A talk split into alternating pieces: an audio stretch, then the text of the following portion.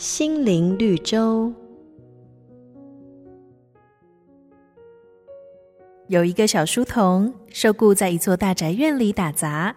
每天一大早，他都要负责把院子里的落叶扫干净。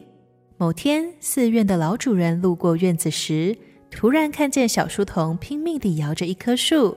他好奇地问：“为什么你要摇这棵树呢？”书童说：“先生，我每天扫落叶好累，我今天早上扫完地了，但我想把明天的份也一起先摇下来。”先扫掉，这样明天就没事了。老主人笑了笑说：“孩子，不管你怎么摇，明天的落叶还是会落下来的。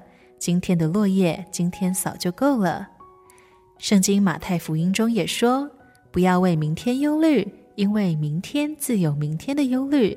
一天的难处，一天当就够了。”我们的压力、烦忧，都是因为担心未来还没发生的事。想一想。我们是不是也常常像故事中的小书童一样，预知明天的烦恼呢？神告诉我们要专注今天的一切，只要我们每天都认真活在今天，就足以为每个明天做好准备。瑞园银楼与您共享丰富心灵的泉源之旅。